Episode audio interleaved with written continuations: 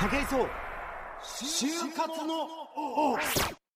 武井壮がお送りしております東京 FM 就活の王。今週も始まりましたけれども、えー本日はですね世界37カ国85の都市で展開されているシティガイドの東京版タイムアウト東京の代表取締役藤谷博之さんをお招きしました、えーよろしくお願いします。よろしくお願いします。ね。えなんかあのーロンドン発祥のタイムアウトというね、うん。あのウェブサイトでございますよね、うん。まあなんかなんて言ったらいいんですかね。あの街の情報とか、ええそういったものをこうさまざまなメディアを引っ張ってきてこううん、街でこうなんていう楽しく暮らすためにそうですね。展開されているそんなうん。ウェブサイトっていうような印象なんですけれども、はい。藤谷さんこちらの社長さんでいらっしゃいます。はい。よろしくお願いします。はじめまして武井壮です。よろしくお願いします、ええはじめまして。すごいね僕興味を持っているんです。あのーありがとうございます。資料を見せられた瞬間から面白い大人がいるなと、えー、ニタニタしながら今日は待ってたんですけれども、はい。えーまずあのそのタイムアウト東京のお話をはい。お伺いしたいんですけれども、こうタイムアウト東京こう、うん。まず、うん。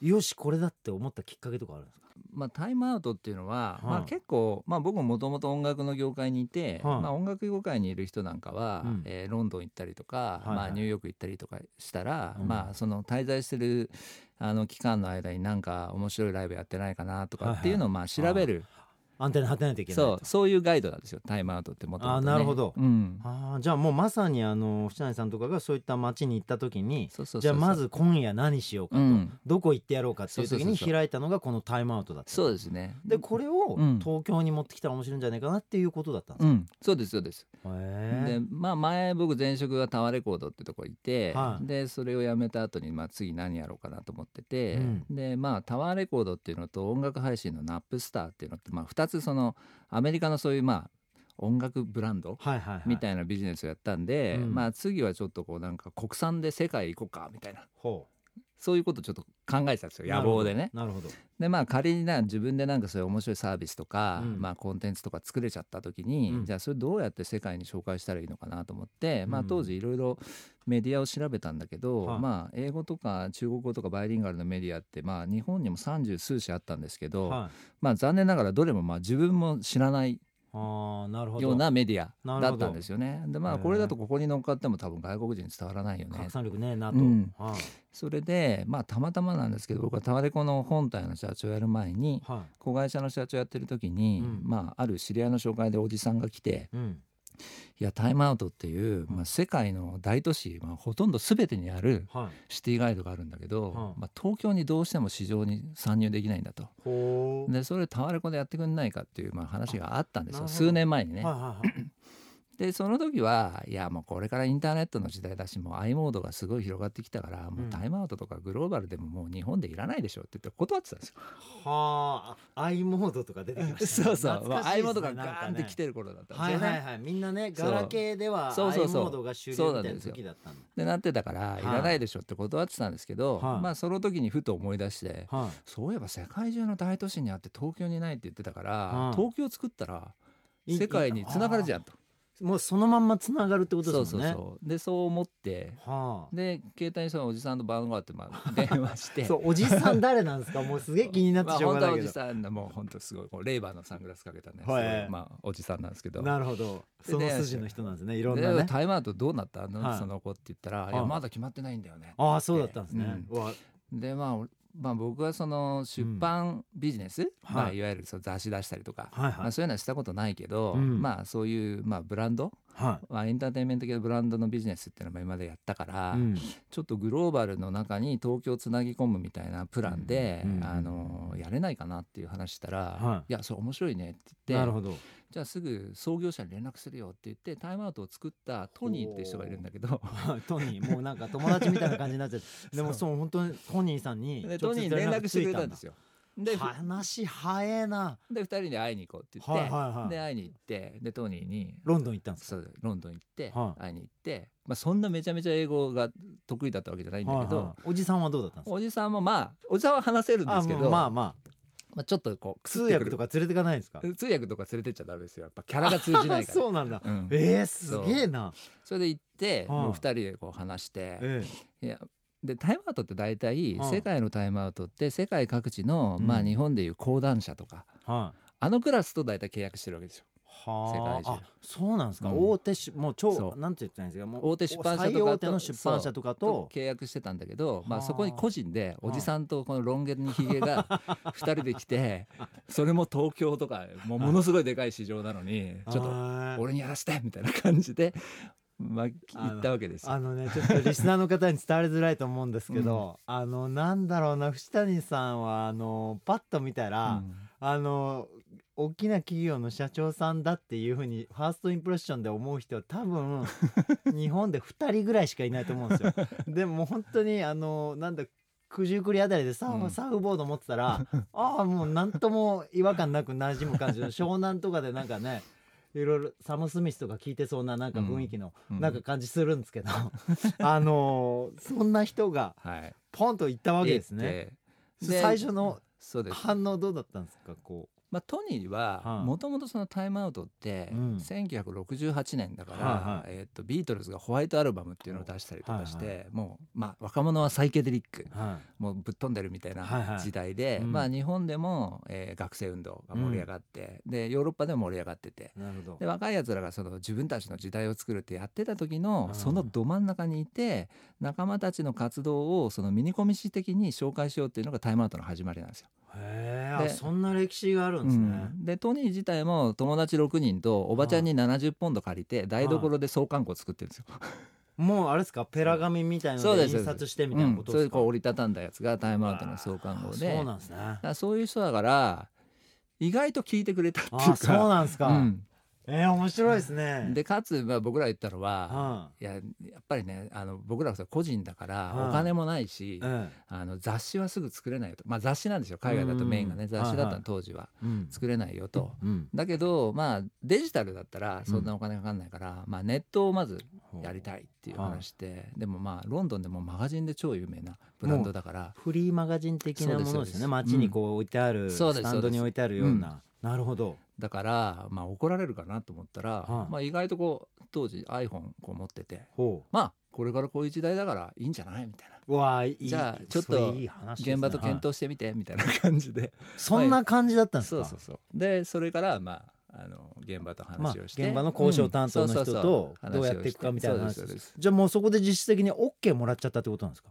まあざっくり OK もらったから。ざっくりいくと。うん。あとはまあ契約のなんだかんだとかいろいろあるってことなんですね。でもそれでもそれも一つずつクリアし、まあクリアして。はでまあこんな感じであの資本も集めてはいやりますって言ってたんだけど、いは資本集めるフェーズに入ったら、うん。リーマンショックだったんですよ。いうわー 例のやつ それ今までまあ協力してもいいよとか言ってた人が、はい。い、やもうそれどころじゃないよみたいな感じになるほど俺んとこやべえんだよみたいな感じになっおちゃって。金集まんないしあらららららどうすんのみたいなはとこからのまあ船出だったんですよねタイムそっアウト。か実際そこからどんな感じで進んでったんですか、まああのある人の紹介で、はい。あの非常にこうサポーティブな、まあ、サポートしてくれる個人投資家の方はい。をまず見つけてファイナンスのところはやって。はでまあ本当に数名のこじんまりしたチームを作いってあでそこからこうコツコツ続けてきたってー感じですよね。うん。そうですか、うん。今どうですか？あの東京っていう街はこうタイムアウト東京の代表取締役から見て、うん。東京っていう街どうですか？なんか。まあ面白い街じゃないですか。もともと。最高ですよね。僕、うん。いろんな街行きますけど、うん。もう世界僕何十カ国か行ってますけど、はいはい。どの都市行っても、うん。やっぱり東京の方がエンターテインメントの幅が広くて、うん。あの何でもお仕事になって、うんこうどんなものでも手に入るっていうのは、うん。東京が俺一番じゃないかなぐらいに思ってるんですけど。いや間違いないと思いますね。まあ例えば、まあ、前職のタワレコで言うと、はえっと多分ね世界中の音楽い、がはい、まとめて買える場所って東京しかないとあそうですか、ん。もうそのロンドンとか行っても、うん。ニューヨークとか行ってもなかなかそこまではない、でタイムアウト入った後にうん。タイムアウトのロンドンの連中に、まあみんな東京に来たいって言うんですよ、はい遊びにね。あそうなんですか。でなんで行きたいのっていうと、まあ大体そういうのに野外フェス例えばフジロックとか、はいはい。まあ、そういうの行きたいと。で行って、まあ、帰りに渋谷に寄って、まあ、うんそういうレコードとか CD とかこあーなるほど。う、うん、あれして漁って。うんあさって買って帰るそういう情報をうん彼ら持ってんですか、東京に関する東京ってこういうの持ってますね。暑いんだよっていうのを持ってんですか、うん。フジロックとかがこう、うん。結構なうん。有名なセレブタレントが来て、うん。ガイタレが来て、うん。バンバン歌いまくって、で日本のエッジの効いた人たちも来てみうたいな感じのその温度感とかもご存知なんですかね、いやすごい伝わってます、あそうなんですか、うん、そこは伝わってるしあのタイムアウトロンドンが選ぶ、うん。えっと、世界のベストフェスとかにもやっぱり選ばれてるし、フジロックとかね、まあ、太鼓クラブとかも選ばれてるんですけど、はいはい。まあ、そういうのも選ばれてるし、まあ、うん。かなりその情報は届いてますよね。なるほど、うん。その東京をうん。世界の方々にね、うん知らしめるべくうん。飛び出したのが、うん。このタイムアウト東京だったわけですよね。そうですね、これちょっとなんかすごいあれですね。う、ん。なんて言ったらこう簡単に言うと陳腐な言葉で言うと夢のあるビジネスですねこれなんかね。うん、まあでもやっぱりこう自分でワクワクできないことはやっぱできないから。ああ、うん。おおかっこいいな。うん、いやいいですね。なんかね、うん。藤谷さんちょっとねなんつったらいいんですかね。似た匂いを感じるんですよね。もうなんか好きなことばっかやってきてもうに社会から逃げ切れちゃってる 総力のある大人っていうんですかね。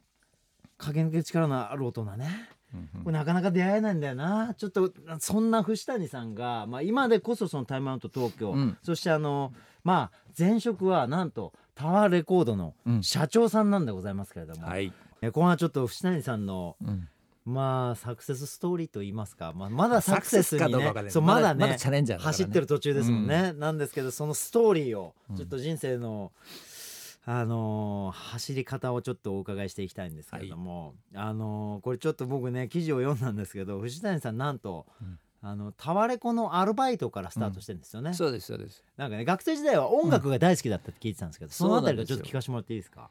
あのーまあギターやってて、はでまあ本当ミュージシャンになりたかったんですよ。はい、でまた今ミュージシャンっぽいですもんねちょっとねまあまあまあそこだけね。もうパッと見もうミュージシャンなんかちょっとそうそうそう。ベテランミューでそうなんですよ。はいまあそれで大学はまあ関西の大学入ったんですけど、はいえっ、とまあミュージシャンになりたいから、まあ別にが大学もそんな授業も行かず、うんまあ本当一日8時間とかも家でもうこもって。ギター弾いてるみうたいな、ん、ギター練習してるみたいな状態だったんですよ指先。豆だらけになってそうそうそうそうだんだん硬くなってきて喜ぶみたいな感じですか？そんな感じだったんですよ。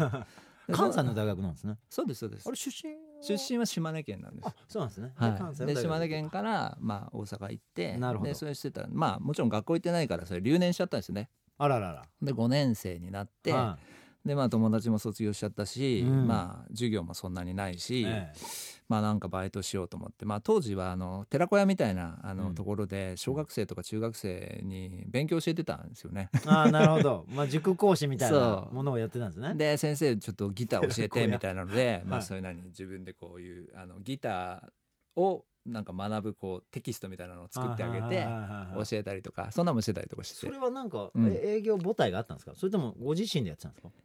いやなんかねあの時はまあそんな深く考えてなかったけど、まあ、経営者がいて。いて、うんうんうんでまあギター教えてやってくれよみたいな感じで、本当になんか2部屋だけの小屋みたいなところでやってる塾があって、まあ、それをやってたんですよ。へえでまあたまたま毎月読んでるその音楽誌があって、はい。でそれ見てたら、はい。あのタワレコ初めてなんか関西で、はい。えー、と心斎橋にあのアジア当時ねアジア最大の店を作るっていうのがだって、はいはい。でアルバイト募集してるっていうのが出てて、なるほど、あこれいいじゃないっつって。はでもう締め切りすぎてたんだけど、まあ、一応電話して、いはしたらあの応募してもいいよっていうことだったんでそれで履歴書送ったんですね。そこがスタートすね。全ての始まりですか。そうですそうです。いやーこんなことあるんですね。でまあまあアルバイトをまずは最初に普通にやっていくわけじゃないですか、はいはい。でまあタワレコの業務を徐々に覚え、うん、なんか転機があったんですか？なんか。いやあのータワレコ自体が、はまあ今のタワレコからすると想像できないかもしれないんですけど、はいはい。まだやっぱり全然メインストリームじゃなくて、こう。まあ、例えば飯屋行ってはい「領収書タワーレコードでください」って言ったらはい「パワーレコード」って書かれたりとか「東京タワーレコード」って書かれたりとかみたいな もう全然知られてない東京タワーレコード。で会社ももうもう入ったらびっくりなんですけど、はもうなんていうのかな、まあ、自分も結構仲間内ではうん音楽やってたし、うん。まあ音楽といえば藤谷みたいなはポジションにいたと思ってたんだけどいなるほどなるほど。もうなんていうの本当に音楽好きっていうのを除いたらもう完全に社会不適合な や人たちが山ほどいたね。山ほどいてへなその人たちがまあそのとまあタワレコも東京が本拠地だけど、はい。まあ東京から離れてその大阪ではい。アジア最大のお店をやりましょうと。うんでその中でみんな別にその経営ノウハウがあるわけじゃないし、ビジネスの経験が外であるわけでもないし、まあ、ただ音楽が好き。うん。でうん入ってきてみんなでもけんけんがくがくどうやったら客がもっと来んだとか、は雨の日にお客さん来ないんですよ。結構離れてて、いはいはいそうですね。駅から、えじゃあその時にじゃあどうするとか、うん。いやじゃあ週末はイベントやったらいいんじゃないって言って、はい。まあ今ってこそ普通ですけどその週末インアーティストが来ストアライブてみたいなやつね。インストアライブやるみたいなのはまあそこで生まれたりとか。えなんかうん。でその辺はやっぱりもうあれですか？あの藤谷さんたちがうん。もうアイデア出して始めたような感じなんですか？まあ、当時のやっぱり店長を含め、はい。そのスタッフのまあ社員の人たちはい。がみんなそういうことをまあけんけんがくがくやってたし、はでアメリカの企業だからあのやっぱり組織がすごい、まあ、今でいうフラットでい、うん。まあ、バイトもまあ意見があったら言っていいよなるほどまあ、別に生意気ではい。も言っていいよみたいな雰囲気があったんですよ。でそこでこういろいろそのなんていうのかな積極的にそういうのに噛んでるのに、あまあ、自分でじゃあどうやったらもっとお店面白くなるかなって言って、まあ、はい本屋行ってそういう本を専門書を読んではい勉強するやつもいれば、うん。百貨店に行ってディスプレイの仕方ってこれがいいよねっていうのをアイデア持ってくるやつがいたりとかっていうので、まあ、みんなそれぞれに、はいまあ、インディペンデントな勉強の仕方でそのビジネスを作ってきたみたいな感じだったんですよ。環境が。現場が作り上げてたんですね当時のタワーレコードっていそうのはだからそういう雰囲気だったから馴染めたと思うんですよね。なるほど。楽しかったんですかね、多分普通にちゃんと出来上がった会社だったら、は多分合わなかったと思うまあ、好きな音楽だけれどもそこでやってることはうん。全然好きなことでもねただうん。作業を繰り返してるだけみたいな感じになっちゃってたらもしかしたらうん。ここに来てなかったかもしれないってことですね。いや本当にそうですね。なるほど。じゃあ好きなことっていうのは意外とあれですかね、あのー好きなことだけじゃ楽しめないってことはあるのかもしれないですね、なんかそれにこうなんか自分を動かしていくそのモチベーションみたいなのが加わってやっと好きなことがお仕事にこうどんどんつながっていく感じなんですかね。うん。そうか。それでこう今うんのこのタワーレコードの、あの業態っていうんですか、うん。まあよくアーティストさんがリリースだっていやあそこでライブやって。で,、でなんかいろいろ特典グッズとかね、うん。なんかうんうんうんあるじゃないですか、タワレコ特典みたいなとことかって、なんかそういうのも、うん。そういったところからもしかしたら生まれてんですか全部？いや結構生まれてるもの多くて、はい。というのがまあ当時のタワレコってやっぱり輸入版を扱うのがメイン、うん。メインだったんですよ。はいで輸入版を扱ってるってことは日本で発売されてる音楽の雑誌とか、うん。あるいは、えー、とテレビの音楽番組とかでかからないものを売るわけじゃないですか。はいはい。なるほど。でそのためにはどうやったらこれ聞いてもらえるのとかどうやったらこれ買ってもらえるのって、まあ、結構考えなきゃいけないですよね。はいはいはい当時まだあれですもんね、うん。テレビ番組で歌番組やってて、うん。日本人の歌手の曲がバンバン流れてた時期ですよね。そうですそうです。あんまり海外のものって洋楽とかなかったから。ちょっとね馴染み薄い今ほどじゃなかった時期ですよね。だからじゃあこういうコメントカードを作って、はい。そこにこうちゃんと紹介文書こう。まあ今,、はいはい。今でこそみんな今当たり前になってますけどね。まあ当時やっぱりタワレコであれは始まったってまあ言われてるんでなすけど。スタッフさんが書いたやつですよねなんかね。でそういうのが生まれたりとか、はまあ、あるいはまあ店頭でやってると、まあ、当然こう曲かけてたら「うん。あこの曲なんですか?」ってこう聞きに来たりするわけじゃないですか「ええ来ますよね。あこれではい。すこれです」って買ってもらったりするわけですよね。い。うん。で、まあ、当時は、まあ、今は普通だけどあの視聴器ってなかったんですよ。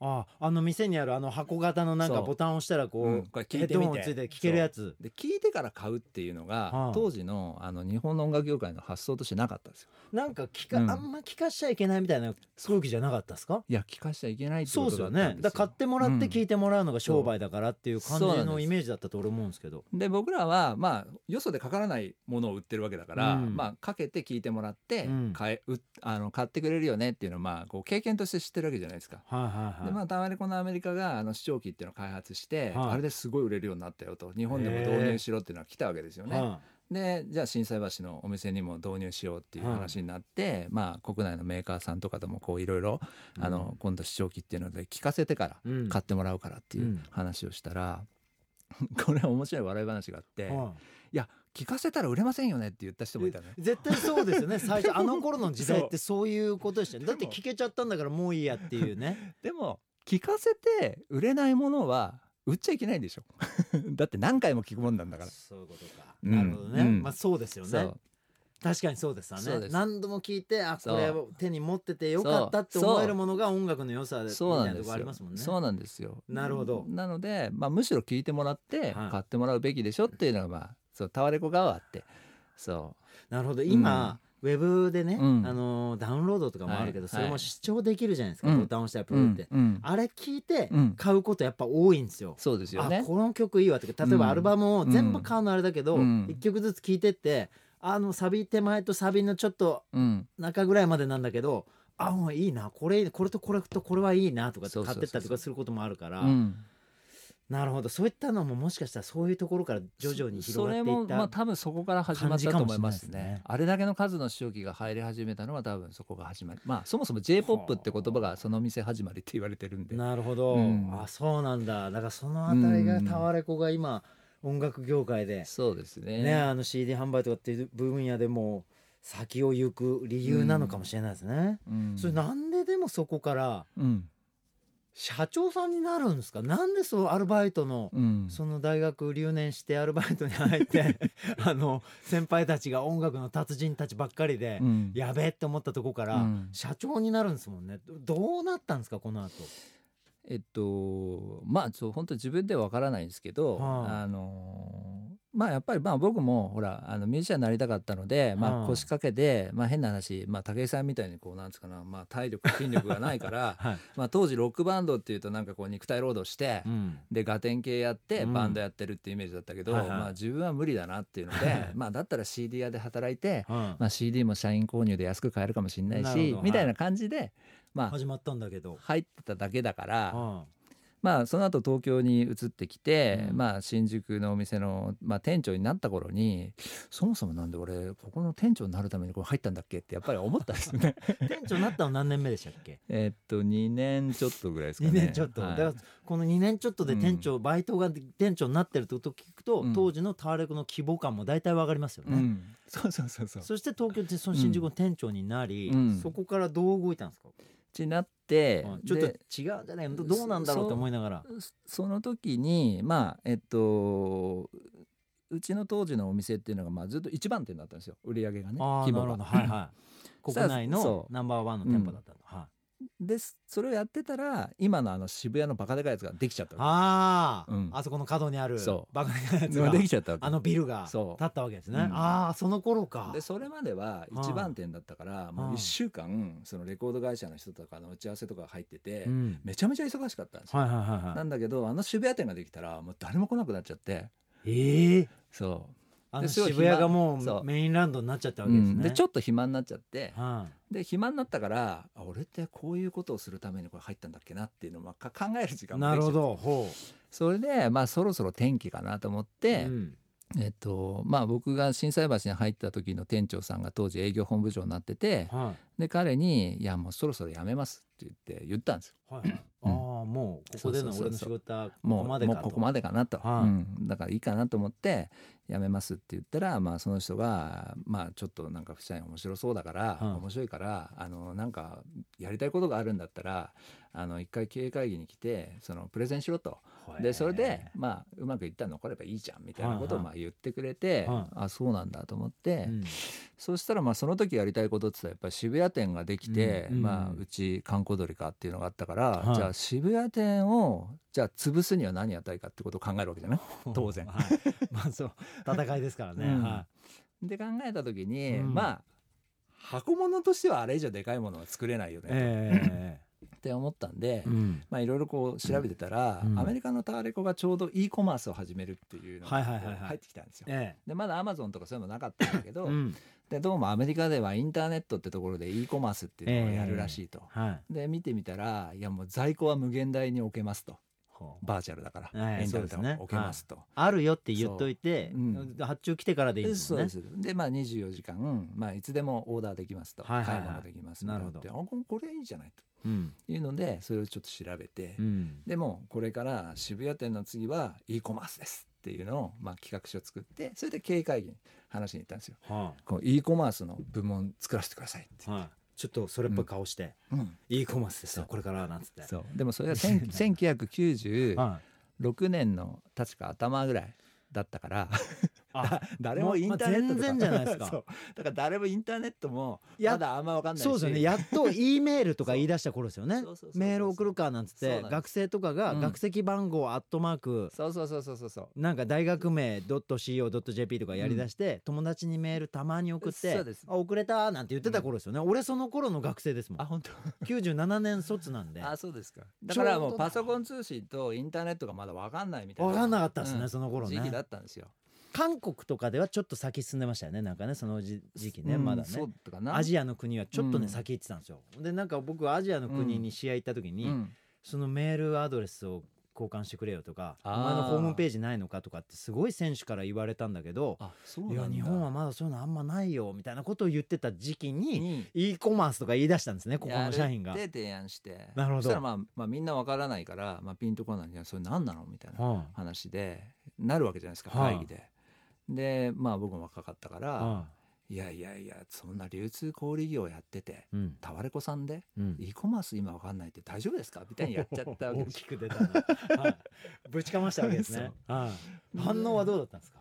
いやもう結構散々だったみたいでまあまあうん。自分はねもうまあ辞める気で、うん。まあそのもう一発辞めるかまあここ提案するかみたいな話だったからまあ別にまあ提案してっていう感じだったんだけどまあ終わった後にそのまあ営業本部長が、うんまあお前まあ一応ちょっと二度とまあ経営会議にはもう顔を出させるなっていうまあ話になっちゃったんだけど あのそうなんですか。お前が一人であのできるんだったらやあの一応部署は作っていいとおいうことになったんですよ。と。はそれでまあ僕やったーみたいな感じじゃないですか。い。うん、でも経営会議出禁になったんまあまあですね。できになってるけどでも e コマースの部門は作れたと。作れた一人部署でおおすごい。初めてはでまずこう自分のオリジナルのそういう何まあデジタルビジネス事業部って、ではいはいはい。カタカナでデジビズっていうまあちょっとテクノみたいなロゴ作っい。て、はいなるほどなるほど。まあ自分の名刺作ったりしてね、はい。うん、でもうこれえーをちっちゃいけどまあ自分の城だみたいなはい感じで、はい。まずスタートし。でそこからまあ企画書まあただ予算がないから。はで企画書作ってまあ外のまあ知り合いのつてで、はい。まあいろいろ当時の NTT さんとかいろんなところに行ってはい。タワレコードって言うんですけどお金がないんですと。でも e コマースやりたいんで一緒にやってくださいっていうのをい。もうずっとまあ回ったんですよね。はい、ええでもずっと引っかかったんですか？そしたら、はい。まあ、たまたま、えっとその時のタワレコの広報室の、うん。えっと責任者やってたやつの奥さんが、は今ねあの MIT ラボの所長やってる伊藤浄一さんっていう人がいるんですよ、すごいもう世界的に著名な、はい。まあ、日本にインターネットを紹介した男っていう言われてるんだけど、まあ、同い年なんですけどでその上位を知ってるんだけど会わないかって言ってくれては「会う会う」って言ったよ「そんなの会うよ」って言ってへでー上位に会えってたんですよ。い。それ MIT ラボってそのマサチューセッツそうですよね。工科大学の。はあ。でその時のジョイに会ったらジョイが「いやこれもうみんなで手持ち弁当でやりましょう」みたいな、まあ、まあ当時まあはこれから世界こうなるからって、まあ、ジョイさんがすごい話してくれたんだけども全くちんぷんかんぷんで 分かんなかったけど。そうなんですね。ですよねとか言いながら。じゃあ一緒にやってくれますかって言っへえそこで手を組んタッグを組んでそうわすげえとことつながるんですてね。で1年後に、まあ、オープンできたんですよ。うわやっぱりやっぱ、うん。わ分かってる人はそこに行くんですね。まあ、なんか動いてるとなんかあるっていうね。なるほどね、でそれがスタートしはい。これ結構うん、グイグイいったんですか？最初のね売り上げがはい。多分ね月どれぐらいだったかな？12万とか13万ぐらいだった、はいはい。と思うんですよ当時まだね、はい。うん、でももう多分今はものすごい規模になってると思いますね。ですよね、うん。しかも結構大半を占めるような、うん時代的にほね。まあ伸びっていう意味ではね。ですよね、うん、リアルの店舗に比べたら伸びてるんじゃないかなと。まあまあ最近のあれは分からないけど。そうっすか、うん。そんなことになったわけですね、はい。で社長になるんですよね。その後。そうですね。タワレコの。まあその前にもう一回まあいろいろあったんですけどまあそれ長いそれ話してるとねもう本当一日経っちゃうから、まあまあそうなんですけどちょっとなんかね。そうですね。こっからはいやーでも経営会議できんの男が社長になるんですよこの後。あのいろんなまあ事業をね立ち上げたりなんかして、そうですね。動いていったろいろやらってまあ最終的にはまあ社長をやんないかっていうまあお話をもらって。出向してたんですよね。そうですそうです。あの子会社作って、うん。もでうそうそう、まあ、僕的にはもうやりたいことがあったから、はい。あのタワレコ全体のはい。話より、だからもうあの子会社作ってくれって言って、はい。もう外に飛び出しちゃってたんですよね。はいはいはい。うんでもそこから。うん、まあまあ戻ってこいみたいな、まあ時代の流れで、はい、やっぱ新しいものが欲しかったんでしょうね。あのーなんでしょうかね。さんたちが向いてはいたそのネットとかええい。ろんなものを使った音楽配信とかうん。そういったものに目を向けていかなきゃっていう時代の流れええでええ。そしてタワレコがついにそうですね。藤谷お前社長やれとうん。いうところまで走り続けていってたわけですね。そうですそうです。これちょっとさそこの話はあと2時間ぐらい聞きたいんだけども もう時間がない。あ時間がない。そうですか。すいません。本当ね。どんなそんなところで、はい。さらにそこから飛び出し、うん。あの今やそのタイムアウト東京、はい。また新しい東京というものを新しい形でうん。世界中の人々にお届けするメディアを作り上げる、あー急先鋒となっているわけですけれども、はい。そんな藤谷さんから、うん。やっぱりこの番組はやっぱりあの就活の王という名前なんですけども、うん。やっぱり就活生に向けて、うん。まあ今からね、うん。お仕事とかん。自分の人生をうん。こう開いていくわけですけうれども、やっぱり自分で働くもよし、うん。あのまあ、社会人となって、うん。その中でうん。何かを見つけて、うん。やっぱり自分の好きだったりとか、自分の本当に心の中にあるうん。何かをうんこう刺激できる仕事にやっぱり僕みんなついてほしくてそうですね。そこに向けてのうん。こう、なんて言ったんですかね。下に流と言いますか、うん。こんなことを気をつけといたらいいよとか、うん。うん。なんかこんな思いを大事にしといたらいいよみたいなうん。うんメッセージみたいなものってありますか？なんか、そうですうねん。なんかやっぱりどうにかなるんですよね。はだからなんかあんまりいろいろ考えすぎないでいうん。ポンと一歩うん。前に踏み出してみるっていうのがまあちょっと月並みだけど、ええ。あのすごい大事なのかなっていう気がしますよね。やっぱり自分から動かないと、そうなんですよね、うん、動かないから。そうなんですよね、うん。藤谷さんもここまでの歩みは全部それですもんね。そうです、ね。まず自分で見つけて、うん。であの触れてみて、うん。で一歩触れ踏み出して、うん。でと最初はみんなわけわかんないって言うんだけども、うん。でそこからこう一歩一歩行ったら今のところにたどり着いてって感じですもんね、そうですね。進むだけですよねもう本当ね。いや本当シンプルに言うと 進むか進まないかですもんね、だ僕卒業した大学に4年前ぐらいかな、うん。なんかその卒業生で、うん。あの成功した人として、うん。あのこれから就活をする学生たちに対して講演をしてくださいって言われたんですよ。はい。や僕学校行ってないから留年して。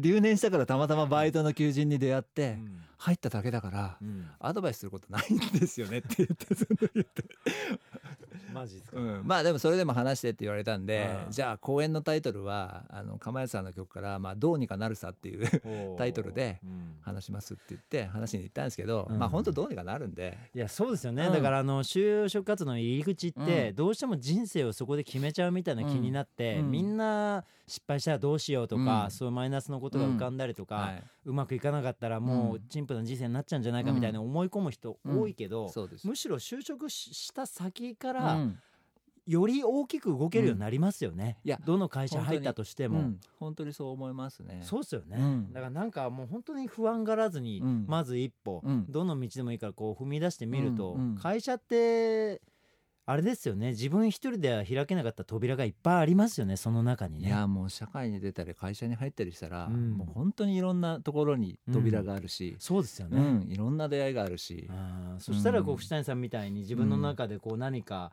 あのくすものがあったらそれをぶつけてみると、会社が逆に扉を作ってくれたりもするっていう経験がね終わりになってのうん。今ですもんね。いや本当に振り返ったら結構わがままなこと言ってたと思うんですよ。まあ上司とかね先輩からしたらね、ななんだあいつっていう状態だったと思うんですけど、まあでもやっぱり言わないと始まらないし、そうですね、うん、動かないと始まらないっていうことかなとはその通りですね。思いますね。うん。じゃああの今のタイムアウト東京、うん。これを今後走らせていくにうん。あたって、うん。これからやってみたいことっていうか、うん。進んでいきたい先っていうのは、うん。藤谷さんにはどういうふうに見えてるえっと、一つはやっぱり東京オリンピック・パラリンピックっていうすごい分かりやすい2020 2020年。の目標があるから、うん。まあそれに向かって今まあどんどん外国人が日本にやってきてるんでまあ彼らにいやいやもっと東京面白いしもっと日本面白いよっていうのをいやたっぷりやりたいなっていう。なるほど。のは一つありますよね。もう東京の夜の街、昼の街、うん。もう食からうん。文化から音楽から、そんなもんじゃないよみたいな。えー、全て知り尽くした 我々がそもう東京の楽しみ方、うん。ここ見れば一発ですよっていうようなものう、を、うん。東京2020年、うん。世界中の人たちが東京を楽しみに来る年に向けて、うん。最高のものに仕上げたいということでね。そうですすね。あのカンフー映画の東京だけじゃないよと。なるほど。本物の東京を楽しめと。なるほど。いうのをやりたいですね。さあはい。い、やーこれはちょっと夢がありますな。あの僕もあの東京オリンピックに向けてね、ええ。ちょっとこうまあ走ってる一人ですけれども、うんまさに。何かあのー2020年に向けてうん。ご一緒できることももしかしたらあるかと思いますので,、そうですね。今後も何かとはい。ちょっとこのラジオ番組をきっかけに、うん。えーちょっと遊んでいただければ嬉しいなと思います。あーもうぜひぜひ。よろしくお願いします。よろしくお願いします。えーいやいいお話聞けましたね今日はね。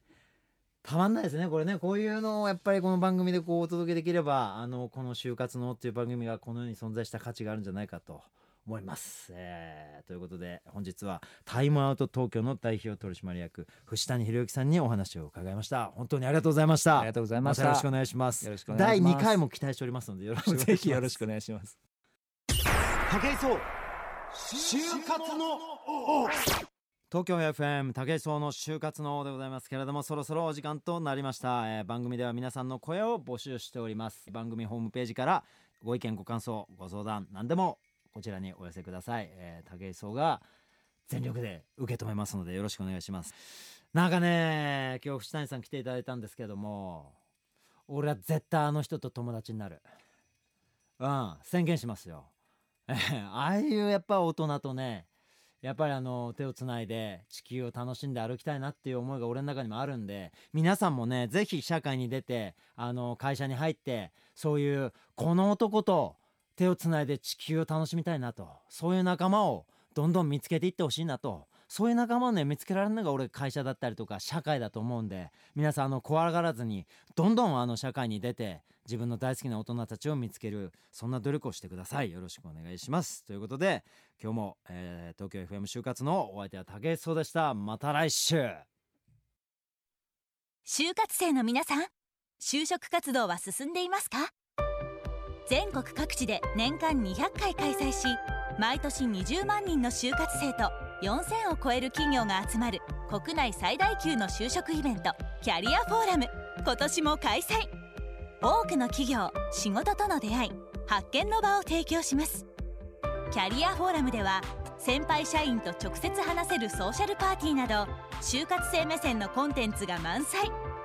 参加予約は日経就職ナビ2016から。今すぐ会員登録しましょう。キャリアフォーラムプロデュースバイディスコ。